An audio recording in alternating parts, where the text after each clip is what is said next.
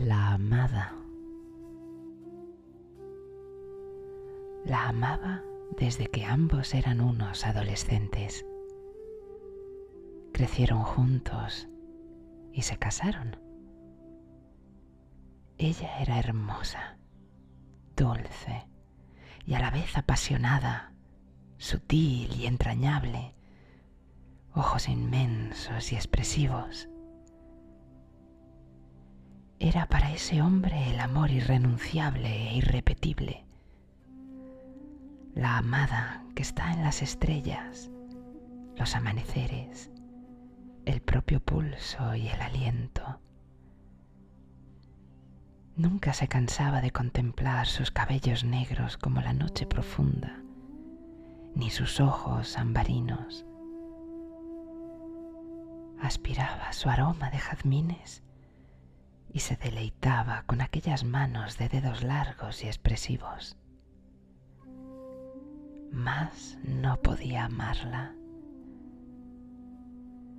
Si la vida tenía un sentido, era ella. Si la esperanza tomara un día forma de mujer, era ella. La vivía de día y la soñaba de noche. Pero ah, todo es tan fugaz, tan inseguro y tan transitorio en este universo de las apariencias. Un día, los ojos de la amada estaban apagados. Habían perdido su brillo embelesador.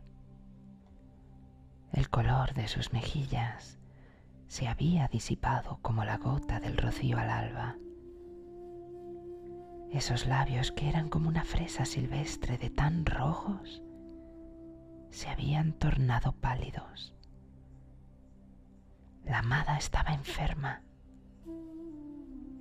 el marido trajo médicos, magos, curanderos y hacedores de milagros, pero nadie pudo sanar a su amada. Un atardecer, cuando el sol se ocultaba tras las gigantescas montañas, el hombre tomó la decisión de poner término a él mismo a la vida de su amada, pero su hermano le detuvo. No te precipites.